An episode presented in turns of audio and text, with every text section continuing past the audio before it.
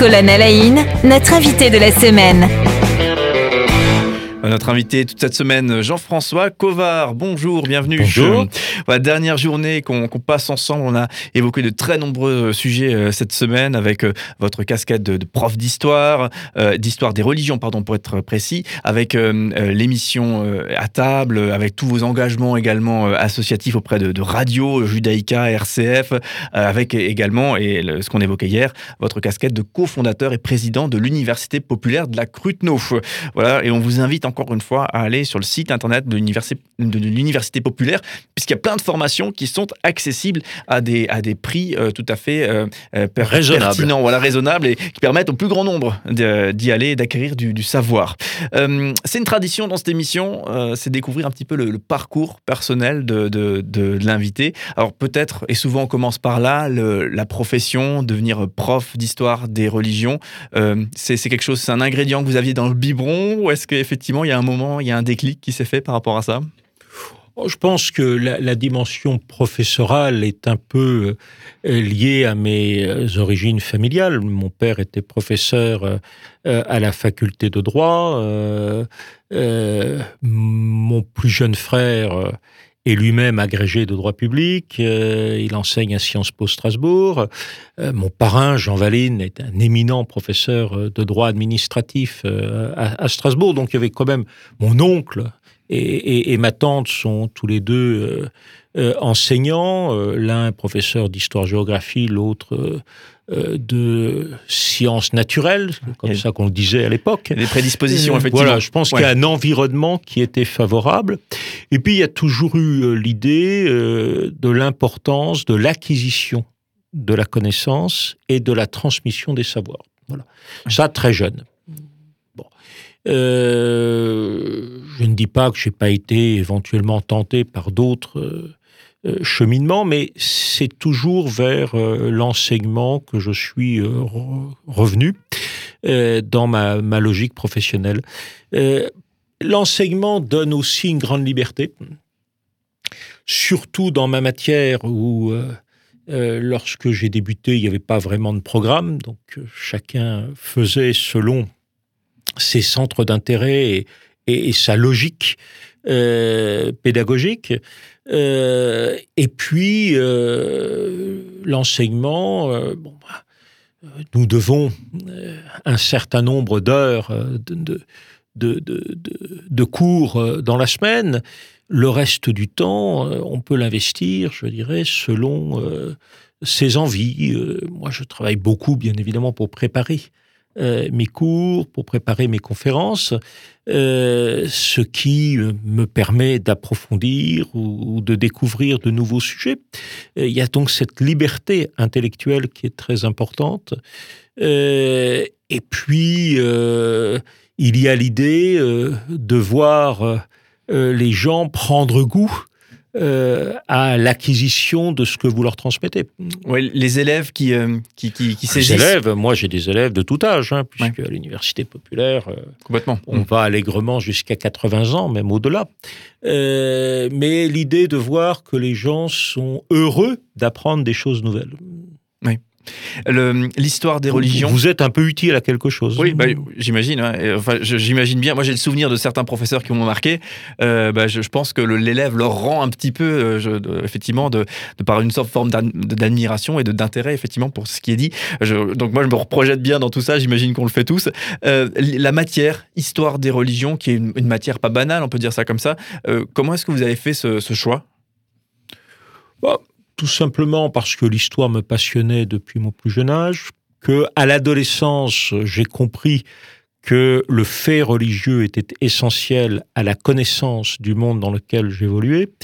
Et comme je cherchais quelque chose d'un peu original qui permettait de me singulariser, je me suis souvent beaucoup singularisé, euh, bah, je me suis dit qu'après tout, c'était euh, pas une mauvaise idée que d'investir dans cette direction, d'autant plus qu'il y avait quasiment tout à créer.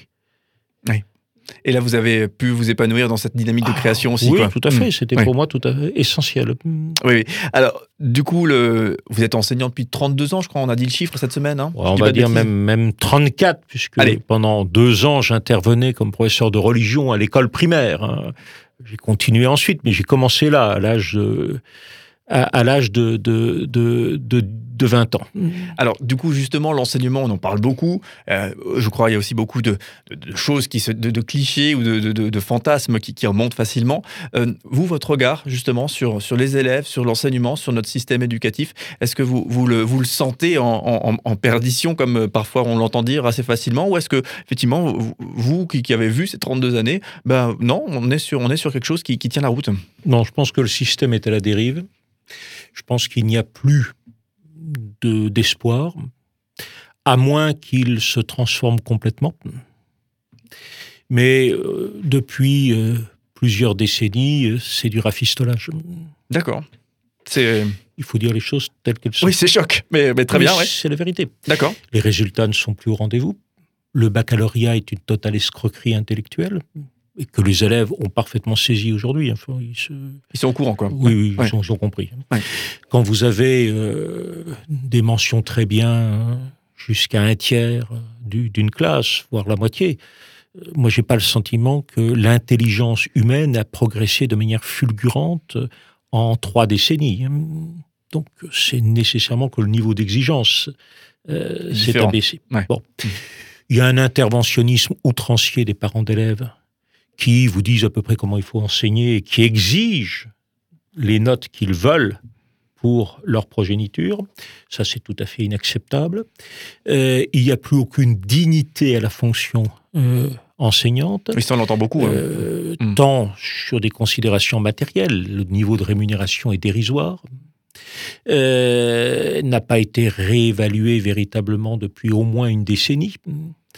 Euh, et puis la considération sociale. Alors je dis pas que c'est généralisé, il y a toujours des exceptions, il y a toujours des gens qui euh, cultivent, je, je dirais, le, le culte du savoir et le respect pour un professeur. Bon. Euh, mais c'est de moins en moins le cas. Mm. Voilà. Le niveau culturel s'est effondré. Euh, L'expression écrite est catastrophique. L'orthographe, c'est devenu complètement aléatoire. Euh, Mais pas seulement euh, dans le secondaire. hein. Moi, j'enseigne également depuis quelques années à l'université. En licence, vous avez des copies qui sont, de ce point de vue, désastreuses. Truffé de fautes, quoi. Oui, oui. Quand vous avez sur une page euh, une douzaine de fautes d'orthographe, euh, ça commence à devenir inquiétant hein, Mm. à ce niveau d'études. Oui, d'accord. Bon. Euh, sans compter des défauts d'expression, euh, des contresens de vocabulaire, enfin des choses. bon. On ne lit quasiment plus. Vous demandez à un élève de lire euh, une vingtaine de pages, il vous explique que c'est C'est beaucoup trop. au-delà de ses possibilités. Enfin, bon, vous avez des réactions assez saisissantes. Mm. Je crois que la lecture reste, je dirais, le média essentiel de la transmission du savoir Mm. et, et qu'il euh, faut le préserver. On est dans une société du livre, même si l'audiovisuel prend de l'importance aujourd'hui. Je pense que le livre fait un travail foncier que l'image ne remplacera pas. Oui. Elle peut euh, compléter avantageusement, mais qu'elle ne remplacera pas. Voilà. L'image est trop- beaucoup trop fugace euh, pour euh, ne pas, du moins dans le jeune âge, apporter la connaissance de base. On s'imprègne peut-être plus fort aussi d'un d'un livre là où le, la- Sans doute. le multimédia. Sans moins. doute, sans doute. Voilà, donc euh, tout ceci m'amène à considérer qu'il y a un déclin qui, je pense, malheureusement est irréversible puisque les politiques, depuis au moins deux décennies, n'ont pas pris leurs responsabilités en la matière. Et- Et par contre, par contre, il y a quand même une petite touche d'espoir. Le tableau n'est pas complètement noir. Euh, il est entre gris clair et gris foncé. Mm. Euh, il y a une curiosité intellectuelle des élèves qui est plus importante, peut-être. Il y a le rapport aux nouvelles technologies qui n'est pas inintéressant, même si je pense que cela peut être aussi dangereux si c'est pas bien encadré. Euh, ça, ce sont des éléments positifs. Par contre, euh, il n'y a plus de transmission familiale ou de moins en moins. par contre, le goût de l'effort est en train de disparaître. Ah, vous constatez ça sur 30 années de carrière Il y a moins d'assiduité Le, temps d'attention. Hmm. Aujourd'hui, au-delà de 25 minutes en moyenne, un élève de seconde n'est plus, euh, capable d'être mmh. d'être Il y a toujours des exceptions, mais en mmh. gros, au-delà de 25 minutes, vous voyez que ça décroche. Bon, euh, il y a euh, plus véritablement l'idée d'apprendre au sens du par cœur, qui était quand même nécessaire pour les fondamentaux. Après, Bien évidemment, il faut cultiver l'esprit critique. Et bon, mais il y a quand même des données de base qu'il faut connaître. Enseigner l'histoire sans rapport à la géographie et sans rapport à la chronologie. Donc sans rapport à l'espace et au temps. Comment vous pouvez envisager l'histoire? Moi, je ne comprends pas. Oui, bien sûr. Mm, mm. On a eu des audaces pédagogiques euh, qui ont été euh, calamiteuses. Mm. Calamiteuses. Voilà, alors je ne vais pas rajouter euh, à ce tableau qui est sombre, mais qui est réaliste. C'est le fruit de, je vous ai dit, bientôt 35 ans euh, d'observation au cœur du système. Oui. Bah, c'était le, but de ma question, hein, donc euh, recueillir effectivement votre sentiment sur tout ça. Donc là, on l'a bien saisi et merci beaucoup hein, pour cette, franchise aussi, parce que voilà, il faut, aussi savoir se mouiller quand il faut. Est-ce que, euh, et pour terminer là-dessus, on a un peu dévié de votre, parcours personnel, mais, ça fait totalement partie de, vous aussi, de ce regard effectivement que vous portez aujourd'hui euh, sur cette, profession et ce système éducatif dans sa globalité.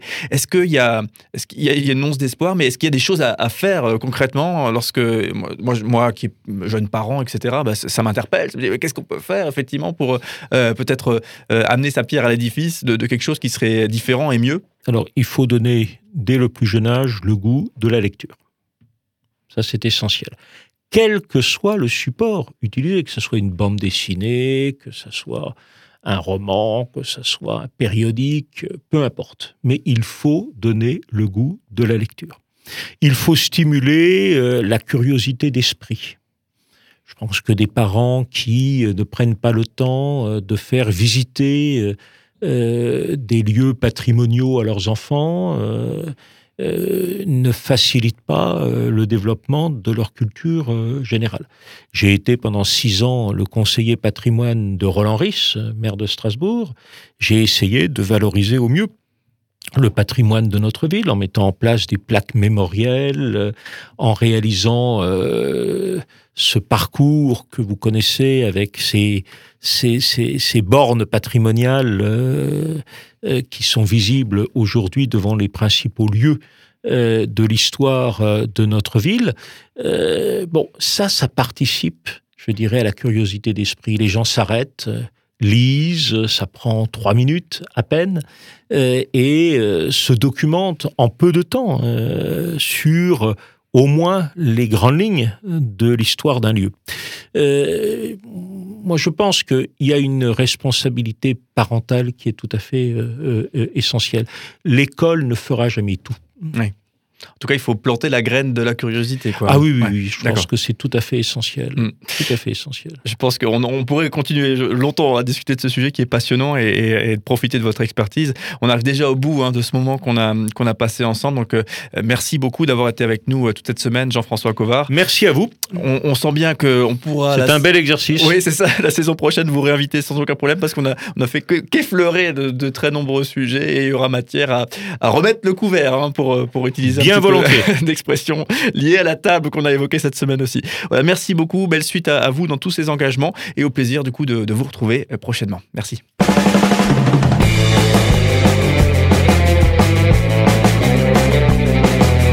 Cinq colonnes à la notre invité de la semaine.